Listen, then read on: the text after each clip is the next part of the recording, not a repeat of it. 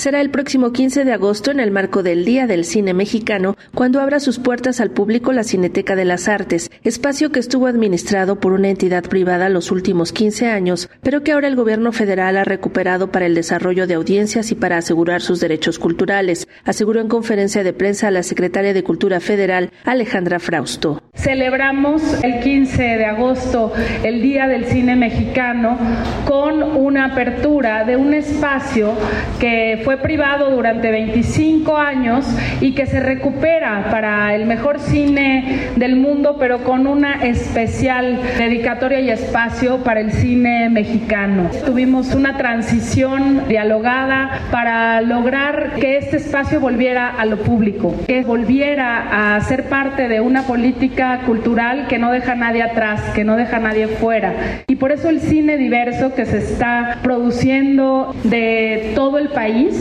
va a tener aquí un lugar muy especial. Esto se convierte en un gran terreno para el desarrollo de audiencias y sobre todo de los derechos culturales. Las familias que vienen aquí tienen derecho a acceder a un buen cine. Se recupera así un espacio para el cine. Celebremos este Día del Cine Mexicano, pues con estas nuevas 12 salas.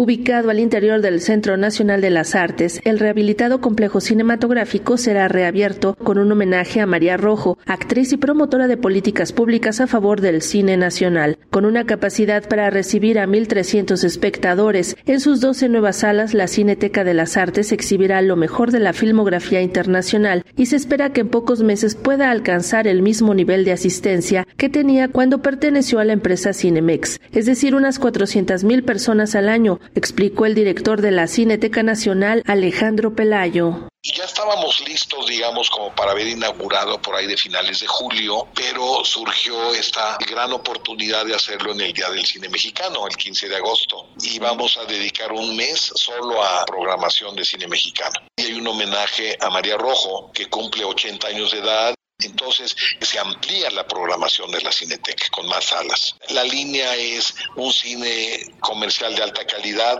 Esto nos va a permitir tener muchos más estrenos, tanto de cine mexicano como internacional. Yo calculo que dentro de los siguientes tres meses tendríamos el punto de equilibrio, que esos son como 400 mil personas en el año. O sea, una asistencia mensual de unas 40, 50 mil personas. Yo creo que sí, quedó muy bonita, ya tiene a su público.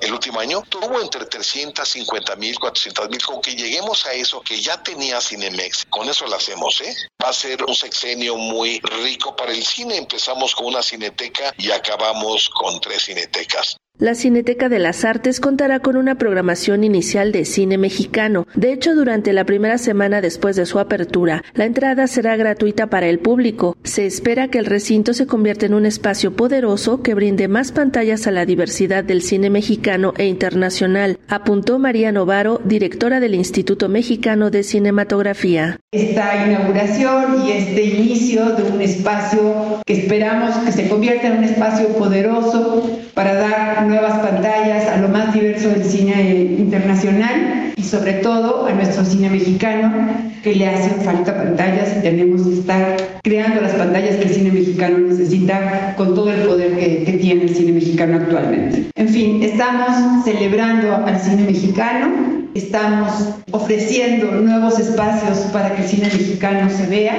y para garantizar el derecho de todas las personas en México a ver su propio cine. Para Radio Educación, Sandra Karina Hernández.